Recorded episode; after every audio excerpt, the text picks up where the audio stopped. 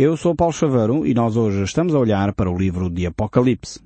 Nós, quando terminamos o livro de Malaquias, vimos que realmente ele terminava com uma expressão interessante. Ele terminava com a expressão que o sol de justiça raiasse. Por outro lado, nós estamos a ver que o livro de Apocalipse uh, vai terminar, no capítulo 22, eh, com a história, podemos dizer, ou a imagem da estrela da manhã que na realidade é um convite à Igreja de seguir a Cristo. A estrela da manhã é aquela última estrela a desaparecer dos céus antes que o sol se levante. E se por um lado Cristo Jesus no Novo Testamento é apresentado como a estrela da manhã, no Velho Testamento ele é apresentado como o sol de justiça, porque ele vem para estabelecer o seu reino. Temos então no livro de Apocalipse a conclusão da Bíblia, não só a conclusão de, de um livro, não só a conclusão de um aspecto da Bíblia, mas de toda a Bíblia. Se por um lado nós no livro do Gênesis uh, temos uh, o livro dos começos, portanto, e a Bíblia sendo um conjunto de 66 outros livros, portanto, que por um lado tem começo, meio e fim, mas também ela própria, na sua totalidade, faz sentido e tem que ser analisada como um livro. Uh, completo. E se por um lado nós temos o livro dos começos, o livro do Gênesis, por outro lado temos o livro da Revelação, o livro do Apocalipse, que é a conclusão, as consumações das profecias uh, descritas. Por exemplo, no, no livro do Gênesis nós temos a criação da Terra, no livro de Apocalipse nós temos a criação dos novos céus e da nova terra. Se por um lado no livro do Gênesis nós temos a primeira rebelião uh, que é descrita, a rebelião de Satanás. No livro de Apocalipse nós temos a última rebelião descrita, que é a rebelião de Satanás. Se por um lado no livro do Gênesis nós ao vermos a criação encontramos o sol que governa o dia, no livro de Apocalipse vamos ver que quando Cristo efetivamente na eternidade estabeleceu o seu reino não vai haver mais necessidade de sol. Se no Gênesis temos uh, na noite, temos a noite, no livro de Apocalipse vemos que não haverá mais necessidade de noite. O livro do Gênesis, uh, nós temos a criação dos mares. No livro de Apocalipse não existirá mares no sentido que nós entendemos, mas haverá um mar de cristal. Por outro lado, encontramos no livro do Gênesis o início do pecado do homem. No livro do Apocalipse temos o fim do pecado do homem. No livro do Gênesis nós temos a terra que é amaldiçoada. No livro de Apocalipse nós vemos que essa maldição termina e é iniciado ali um novo período, uma nova fase na história da humanidade. No livro do Gênesis inicia-se o sofrimento do homem. No livro de Apocalipse termina o sofrimento do homem. No livro do Gênesis nós encontramos que surge a morte na humanidade. No livro de Apocalipse nós vamos verificar que a morte tem o seu fim. Enquanto no livro do Gênesis nós também encontramos o primeiro casamento descrito na humanidade, o casamento de Adão e Eva, por outro lado, no livro de Apocalipse apresenta-nos o último Adão que casa também. Encontramos a pessoa de Jesus Cristo e o casamento com a sua noiva, com a igreja. No livro do Gênesis encontramos uh, o homem uh, a viver uh, nas cidades e a grande cidade da Babilónia como o apogeu da engenharia humana. Por outro lado, encontramos no livro de Apocalipse a destruição da grande Babilónia, a destruição da tentativa humana de uh, viver sem Deus. E encontramos, por sua vez, o estabelecimento de uma nova cidade. Uh, a nova Jerusalém é estabelecida.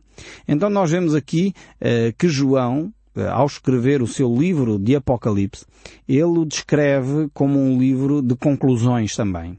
Um livro que traz a perspectiva eterna daquilo que Deus cria que o homem tivesse vivido. Traz, no fundo, e por isso eu fiz este paralelismo entre o livro do Gênesis e o livro de Apocalipse, para nós percebermos que o plano de Deus para a humanidade não se prende com tudo aquilo que a humanidade já viveu. Uh, infelizmente a humanidade viveu o que viveu, as desgraças que viveu, a pergunta famosa que todos nós uh, muitas vezes fazemos, porquê é que há injustiças na Terra, porquê é que há tanta fome, porquê é que há tanta miséria, porquê é que há tanta guerra, uh, encontramos-la na resposta às nossas próprias falhas. aliás, o livro do Gênesis começa por descrever as atitudes do homem sem Deus. Quando o homem não quer ouvir os propósitos de Deus, quando o homem quer colocar Deus fora da nossa própria vida, então encontramos a fome, a guerra, a miséria que nós encontramos na nossa sociedade. E é por isso que temos o livro de Apocalipse. O livro de Apocalipse vai nos mostrar que é possível viver uma vida diferente daquela que temos vivido até aqui. É possível que a sociedade e o mundo seja diferente daquilo que nós temos experimentado até hoje, onde a grande experiência tem sido guerras, conflitos, desentendimentos, não só a nível global, mas muitas vezes até a nível familiar. Os, os, os conflitos globais só ocorrem porque o homem está em guerra consigo próprio está em guerra no seu íntimo e por isso mesmo deseja mais e mais e a maioria dos conflitos que nós assistimos, os conflitos armados que nós assistimos, são por coisas, eh, diríamos, quase ridículas. São por coisas como o dinheiro, são por coisas como o poder, são por coisas porque uma fábrica quer ter petróleo ou uma fábrica quer ter uh, açúcar ou coisas deste género. E você pode dizer, mas é, é verdade, é. Se nós analisarmos, uh, por exemplo, a história do Panamá, foi uma das histórias, uma, das guerras uh, que ocorreu porque uma fábrica de açúcar pretendia ter as canas de açúcar mais baratas. se calhar se estamos a analisar para aquilo que está a ocorrer no Médio Oriente, prende-se basicamente com as questões ligadas com o petróleo e com o dinheiro. E isto é que faz as guerras no mundo. Então tem a ver muito com o íntimo do homem. Tem a ver com tudo aquilo que infelizmente nós somos sem Deus. E é por isso que o livro de Apocalipse aqui eh, vai nos trazer uma revelação daquilo que Deus propõe para a humanidade de eh, um relacionamento em primeiro lugar entre o homem e Deus e que consequências é que isso tem, consequências neste caso positivas, que isso tem na nossa própria vida. Nós encontraremos realmente essa projeção para o futuro, eh, uma projeção eh, lindíssima, bela, paradisíaca, mas é efetiva quando nós trazemos uh, Deus no nosso coração, quando nós trazemos a nossa relação com Deus em primeiro lugar na nossa vida, então uh, aquilo que nós encontramos descrito no livro do Apocalipse irá efetivamente realizar-se. Uh, e pode começar desde já. É interessante ver que Jesus Cristo, quando nos fala da eternidade, ele diz que a eternidade começa quando nós nos relacionamos com Ele. A eternidade não é após a morte. A eternidade que Cristo quer colocar é coloca hoje no nosso coração quando nós entregamos a nossa vida nas mãos de Deus. Uh, por isso é que Jesus diz que nos dá, dá a vida eterna. Ele não vai dar no futuro a vida eterna. Ele dá hoje a vida eterna. E nós podemos desfrutar hoje da vida eterna que Ele quer nos oferecer hoje. Depende de cada um de nós aceitar ou não uh, essa oferta, essa dádiva de Deus. Não quer dizer já que vamos viver no paraíso, mas podemos começar desde logo a construir um futuro melhor. João vai nos trazer esta reflexão a partir da ilha de Patmos, onde ele está exilado, perto do ano 96 depois de Cristo, e João vai então chamar a nossa atenção para alguns aspectos uh, ligados quer com o passado, uh, quer com o presente da sua época, mas apontando sempre para uma realidade futura. Nós vamos encontrar descrições sobre a igreja, uh, sobre as igrejas que existiam naquele período de tempo, e nós vamos encontrar isso no livro do Apocalipse capítulo 2 e 3, e a seguir ao capítulo 3, nós vamos concentrar as nossas atenções num futuro. Uh, era futuro para João, creio que é futuro ainda para nós, uh, talvez não muito distante. Uh, sinceramente, creio que este futuro que João nos descreve aqui no livro de Apocalipse é um futuro bem próximo da nossa realidade. Algumas das coisas que João descreve aqui nós já hoje percebemos que é possível ocorrerem. Talvez no período em que João viveu seriam mais difíceis de ocorrerem, em termos tecnológicos, por exemplo, mas hoje em dia todos os meios tecnológicos estão desenvolvidos para que estas realidades que nós vamos ver aqui um, ocorram. Ainda que Deus, para realizar os seus planos, não precisa da tecnologia para absolutamente nada. Uh, algumas das coisas que poderemos, se calhar, estar a associar à tecnologia, se calhar não tem nada a ver com a tecnologia. Tem a ver com a ação soberana de Deus. Mas isso nós iremos ver quando analisarmos texto por, por texto uh, aquilo que uh, o livro de Apocalipse nos descreve. Então temos aqui as primeiras visões que uh, João vai receber. A primeira logo é referente à pessoa de Jesus Cristo. Ele vai conseguir vislumbrar quem Cristo é como glorificado. É um dos poucos apóstolos que tem este privilégio, podemos dizer assim, ainda que um privilégio ao mesmo tempo aterrador, porque nós encontramos João que quando está na presença de Cristo, eh, ele fica prostrado na presença de Deus. E isso tem uma, uma diferença tremenda na sua vida. Isto deixa-nos já aqui uh, um alerta. Porque há pessoas que dizem que estão na presença de Cristo, que viram Cristo, uh, que tiveram de facto um encontro com Deus e depois as suas vidas não tiveram mudança absolutamente nenhuma. O que nós encontramos aqui nos textos bíblicos, sempre que alguém teve um encontro Uh, claro com Jesus Cristo, a sua vida mudou radicalmente. E mudou, em primeiro lugar, no caráter. Ou seja, aquelas pessoas passaram a experimentar e a vivenciar os princípios que Jesus enumera nos seus ensinos, nomeadamente o amor ao próximo. Essas pessoas que muitas vezes dizem que têm um encontro com Cristo, viram Cristo, receberam a visão e depois continuam arrogantes, orgulhosas, egoístas, há qualquer coisa aí que não bate bem. Se nós olharmos para o encontro que João tem com Cristo, em que ele se, se prostra diante de Cristo, cai prostrado diante de Cristo, realmente isto mudou radicalmente a vida de João. E nós vamos encontrar exatamente eh, aqui as descrições um, de João acerca uh, de quem Cristo é. Podemos dizer que este livro da Bíblia, o livro do Apocalipse, é um livro cristocêntrico e teocêntrico. O que é que isto quer dizer? Quer dizer que este livro da Bíblia uh, centra a sua atenção quer em Deus na sua trindade, quer em Jesus Cristo como o Filho de Deus. Uh, e realmente encontramos uh, esta mensagem de, de Deus, esta mensagem de Cristo, expressa em cada texto que nós encontramos aqui no livro de Apocalipse. Vamos ver então Uh, começando logo pelo verso 1, uh, exatamente isto que eu acabei de dizer. Diz assim o verso 1 do livro de Apocalipse, capítulo 1. Revelação de Jesus Cristo que Deus lhe deu para mostrar ao seu servo as coisas que em breve devem acontecer e que ele, enviado por intermédio do seu anjo, notificou ao seu servo João. Nós temos aqui uma, uma coerência interna extremamente interessante, porque o próprio Senhor Jesus Cristo disse que o dia nem a hora em que Ele viria, eh, Ele próprio saberia, mas sim o Pai. E aqui encontramos esta, esta coerência interna aqui nesta, nestas frases de, que Deus traz a João para ele escrever. Ou seja, Deus, eh, Pai, manifestou à pessoa de Jesus Cristo aquilo que iria ocorrer. Como dizia Jesus, só o Pai sabe o dia e a hora em que vai ocorrer essas coisas e aqui encontramos mais uma vez esta, esta ligação direta uh, com aquela frase de Jesus Cristo. Por isso é uma revelação que Jesus Cristo traz ao seu servo João. Uh, e efetivamente esta revelação é aquilo que é a vontade de Deus. Se por um lado, no livro de Daniel, uh, quando o anjo traz revelação a Daniel, ele diz para selar aquelas palavras, ou seja, aquela revelação não era para ser espalhada. Por outro lado, encontramos também Jesus Cristo, quando ele professa uh, as suas parábolas. Em algumas das parábolas não era para que o povo entendesse. Por um lado, as ilustrações que ele dá, aquelas ilustrações da agricultura, uh, das ovelhas, uh, do comerciante, era para tornar, por um lado, mais simples a compreensão das verdades bíblicas, por outro lado, não era para revelar tudo àquele povo, ao povo judeu. E nós encontramos isso expresso nas palavras de Jesus, no Evangelho de Marcos, capítulo 4, verso 11, onde ele lhe respondeu, a vós outros é dado conhecer o mistério do reino de Deus, a vós outros aos discípulos, mas aos, uh, aos de fora tudo é ensinado por meio de parábolas. E porquê? Para que vendo vejam e não percebam, e ouvindo ouçam e não entendam, para que não venham converter-se e haja perdão para eles. Porquê? Porque o povo tinha de facto um coração endurecido e aqueles que, que amam a Deus, Deus se revela, aqueles que não querem conhecer Deus, Deus eh, passa a ser assim muito complexo. Aqueles que estão longe de Deus não entendem a, a, voz de Deus. Mas aqueles que amam profundamente a Deus, Deus se revela e Deus se manifesta a eles. E, e Jesus Cristo disse isso aqui, eh, portanto, no livro eh, do Evangelho de São Marcos, exatamente mostrando que havia coisas que ainda seriam reveladas no futuro. Aqui no livro de Apocalipse, eh, Jesus Cristo vai, mais uma vez, confirmar esta sua afirmação aos discípulos, dizendo que Ele vai trazer revelação àqueles que o amam.